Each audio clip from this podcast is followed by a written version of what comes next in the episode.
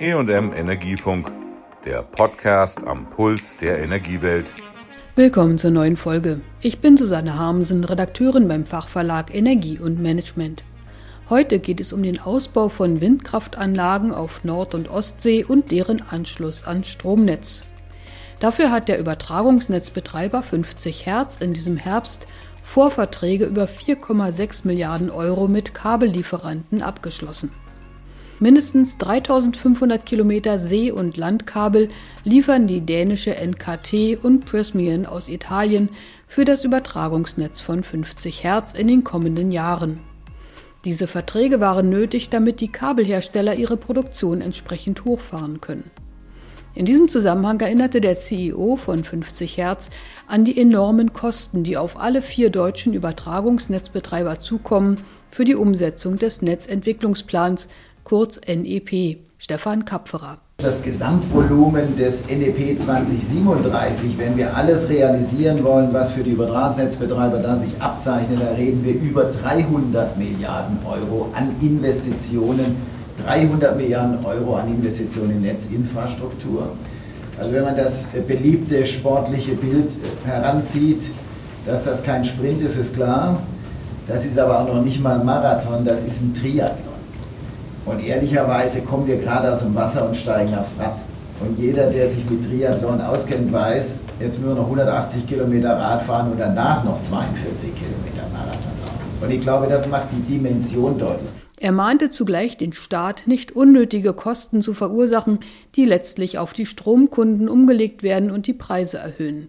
Stefan Kapferer nannte für 50 Hertz Beispiele solcher Zusatzbelastungen. Beim Südostlink da sind wir jetzt gerade dabei, dann auch die ersten Baustellen auszuheben und Kabel zu verlegen. Haben wir jeden einzelnen Kilometer der Strecke archäologisch auf Wunsch des Landes Sachsen-Anhalt untersucht. Das kostet einen hohen zweistelligen Millionenbetrag. Unterschied für die Energiewende null, aber für die Belastung der Stromkunden hoch. Zweites Beispiel. Die Europäische Union hat vor kurzem eine sogenannte Ersatzbaustoffverordnung verabschiedet. Die ist auch in nationales Recht umgesetzt. Wir machen hier in Berlin, Sie werden das vielleicht wissen, einen Kabeltunnel. Müssen wir jetzt die Erde, die wir aus dem Kabeltunnel rausholen, säuberlich untersuchen, zwischenlagern, bis der Sachverständige kommt. In Berlin ist Platz für sowas ein knappes Gut. Kosten 12 Millionen Euro zusätzlich. Effekt für die Energiewende keiner. Oder drittes Beispiel, der Gesetzgeber hat vor einigen äh, zwei Jahren, glaube ich, erlassen, dass wir die Unterlagen, die wir einreichen müssen für unsere Genehmigung, barrierefrei einreichen. Kosten pro Genehmigung 100.000 Euro. Es hat nur komischerweise noch nie ein Bürger darum gebeten, dass er diese Unterlagen barrierefrei zur Verfügung gestellt bekommt. Es wäre günstiger, jemanden zu bezahlen, der für den Fall der Fälle das jemandem vorliest. Im Sommer 2023 hatte es eine Ausschreibung für die Errichtung neuer Windparks auf See gegeben. Dabei kamen über 13 Milliarden Euro zusammen, die künftige Bauherren bezahlen wollen. Einer der Auktionsgewinner war Total Energies für eine Kapazität von 3000 Megawatt zum Preis von 2 Milliarden Euro. Der Direktor Business Development Offshore Wind freut sich über die Chance für sein Unternehmen, das sich von fossilen auf erneuerbare Energien umstellen will. Stefan Kansi. Am Ende muss man sich mal überlegen, wie kommt es eigentlich jetzt zu so einer Auktion und warum hat Total äh, diesmal gewonnen? Man muss mal konstatieren, dass es in der Vergangenheit ja für uns aufgrund der bestehenden Markteintrittshürden gar keine Chance gab, in einer deutschen Auktion zu gewinnen, weil es eben Step-in-Rights gab und ähnliches. Das heißt, das war eigentlich die erste offene Auktion, wo man frei von sonstigen Hürden allein über eine Gebotsabgabe zum Zuge kommen konnte. Und dass wir das jetzt für uns entschieden haben, das macht uns natürlich froh, denn äh, das sind drei Gigawatt, die man gut gebrauchen kann. Wir wollen 100 Gigawatt Erneuerbare installiert haben bis zum Jahr 2030. Wir werden damit der fünftgrößte erneuerbaren Player in der Welt. Wir wollen mit der Gesellschaft Net Zero 2050 erreicht haben. Und das macht man nicht peu à peu. Da braucht man große Kapazitäten und drei Gigawatt sind eine irre Kapazität. Da sind wir sehr froh drüber. Bei aller Freude über den Zuschlag ist sich Kansi auch der großen Herausforderungen bewusst, die auf Total zukommen. Also 2030 sollen die Windparks am Netz sein, sowohl in der Ostsee als auch in der Nordsee. Dazu muss man die Investitionsentscheidungen 2027 treffen. Das ist hochgradig spannend, die Timeline. Man muss jetzt überhaupt erstmal die Genehmigung innerhalb der nächsten 22 Monate erwirken. Das ist auch schon ein bisschen straffer, weil wir mit dem BSH einen One-Stop-Shop haben. Aber es ist alles andere als einfach. Man muss davor eine Bauuntergrundung machen, da fängt es schon an mit dem Schiffemangel, man muss so ein paar Wellenhöhen bestimmen und die Windrichtung ins Design einbauen.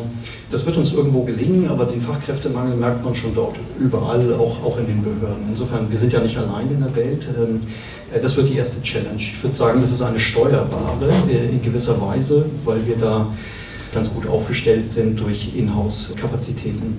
Dafür ist der Windparkbauer auf viele Zulieferer angewiesen. Der Übertragungsnetzbetreiber muss den Windpark rechtzeitig anschließen, damit Strom verkauft werden kann, und auch die Zulieferer für Bauteile und Fundamente müssen Hand in Hand und termingerecht liefern, was auf Engpässe stoßen kann. Stefan Kansi. Was weniger steuerbar ist, ist das ganze Thema explodierende Offshore-Windausbauziele weltweit was dazu führt, dass auch die Supply Chain nicht in dem Maße hinterherkommt, wie man das bräuchte. Und das hat eigentlich zwei Konsequenzen. Das erste wäre fast noch harmlos, das sind gestiegene Preise. Und das ist jetzt nicht nur eine Frage der Nachfrage, das hat auch was mit Corona zu tun, das hat auch was zu tun mit dem russischen Angriffskrieg auf die Ukraine. Das ist jetzt erstmal schlecht für die LCOI, aber es könnte ja kritisch werden, wenn es irgendwann eine Frage der Verfügbarkeit wird. Und dann muss man sich als Entwickler wirklich fragen, was ist denn eigentlich mein Geschäftsmodell? Also ich biete per Stand heute auf eine Turbine, die es heute noch nicht gibt, gibt und äh, die ich in 28, 29 bauen soll. Ich schätze Revenues ab, also Strompreise von den sieben Jahren plus 35 Jahre. Und dann wette ich noch darauf, dass ich zum Zeitpunkt der Installation auch wirklich die Komponenten bekomme, die ich brauche. Und ob das die Sicherheit in der Energiewende ist, die wir alle wollen, das sei mal dahingestellt. Aber jetzt hätte ich gesagt, dass wir vielleicht als Firma, die mit solchen Risiken in der Vergangenheit vertraut sind, zu denen gehören, die das vielleicht noch mit am besten abbilden können. Der maritime Koordinator der Bundesregierung, Dieter Janicek, versicherte, dass die Regierung sich bemüht zu helfen. Deshalb auch habe man Bürgschaften für Werften in Rostock und Bremerhaven zugesichert, damit diese Konverterplattformen bauen können. Auf diesen wird der Windstrom gesammelt und zu Gleichstrom umgewandelt für den Transport im Übertragungsnetz.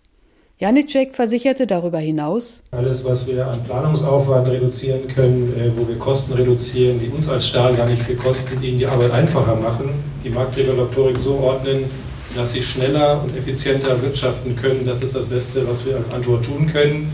Wenn Sie mich jetzt auf den Inflation Reduction Act ansprechen, ich bin froh, dass die USA jetzt mal richtig was machen im Klimaschutz, aber natürlich ordnungspolitisch ist das ein gigantisches Subventionsprogramm, was auch einen globalen Wettbewerb um noch mehr Subventionen auslöst. Und das sorgt am Ende immer für höhere Kosten und nicht für niedrige Kosten auf der Welt. Also das ist eine diffizile Herausforderung für uns, äh, wo ich nicht dafür empfehlen würde, dass wir jetzt, äh, also ich meine, der Finanzminister wird das auch nicht machen bei uns.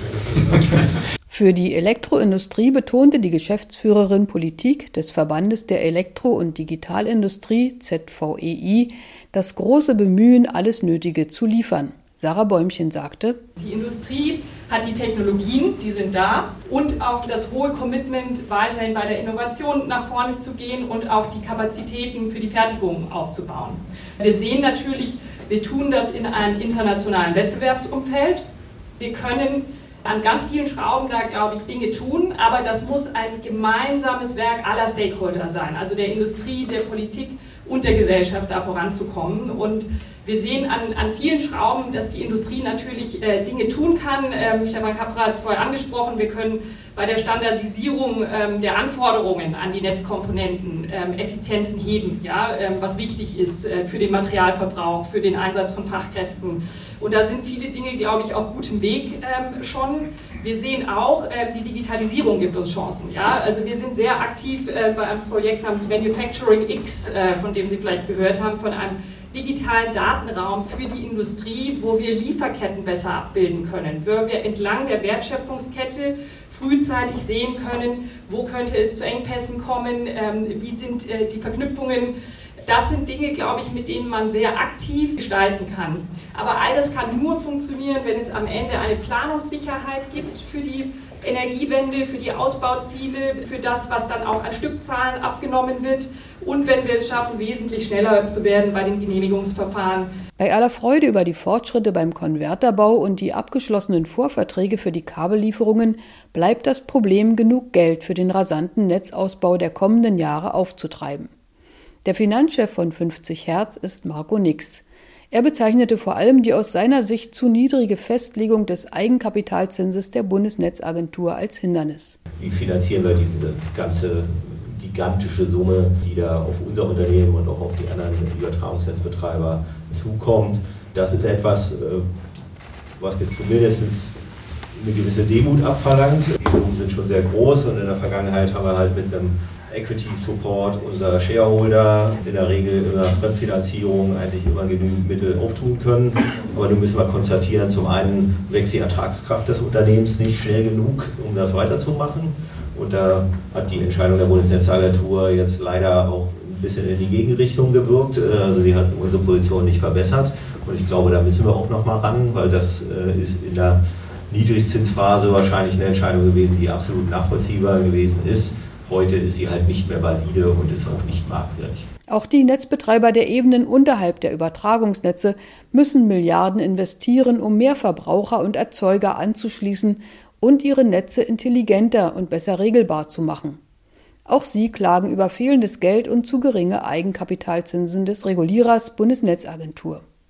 Margot Nix versucht für 50 Hertz verschiedene Optionen zu erschließen. Das zweite ist, dass wir über unseren Tellerrand hinausschauen müssen, bei dem wir über andere Finanzierungsformen gesprochen haben, äh, bis hin zu einer Exportfinanzierung, was ein bisschen komisch klingt, aber im Wesentlichen an die Länder adressiert, in denen unsere Lieferanten sitzen, also Italien und Dänemark beispielsweise, und darüber eine Exportfinanzierung sichern, äh, die dann eben diese Bestellung finanziert. Und darüber gibt es eben auch noch andere Instrumente, mit denen wir uns beschäftigen müssen. Aber wir müssen eben auch sehen, dass wir mit reinen Fremdfinanzierungsinstrumenten wahrscheinlich auch nicht weiterkommen. Also wir sind weiter abhängig und da gibt es zumindest ein Commitment, solange es leistbar ist, war die Einschränkung. Es gibt ein Commitment unserer Anteilseigner, aber wir müssen eben auch darüber hinaus gucken, äh, dass wir über neue Wege der Finanzierung nachdenken. Das eruieren wir gerade, aber auch dafür ist es halt notwendig, dass wir auch was bieten können dafür und das ist momentan nicht der Fall. Im Jahr 2024 will die Bundesregierung erneut 8000 Megawatt Leistung an Windkraftanlagen auf See ausschreiben. Ihr Strom wird zweifellos gebraucht, wenn Deutschland für den Klimaschutz weniger fossile Energieträger nutzen will. Es wird aber darauf ankommen, genug Investoren zu gewinnen, die diese Vorhaben finanzieren können. Die Bundesregierung wird es nicht richten können. Sie hat aktuell schon Schwierigkeiten, bereits zugesagte Unterstützungen und Bürgschaften einzuhalten. Das war die heutige Folge zu den Klippen beim Ausbau der Windkraft auf See und der dazugehörigen Netze. Tschüss, sagt Susanne Harmsen. Das war der EM Energiefunk. Bleiben Sie voller Spannung.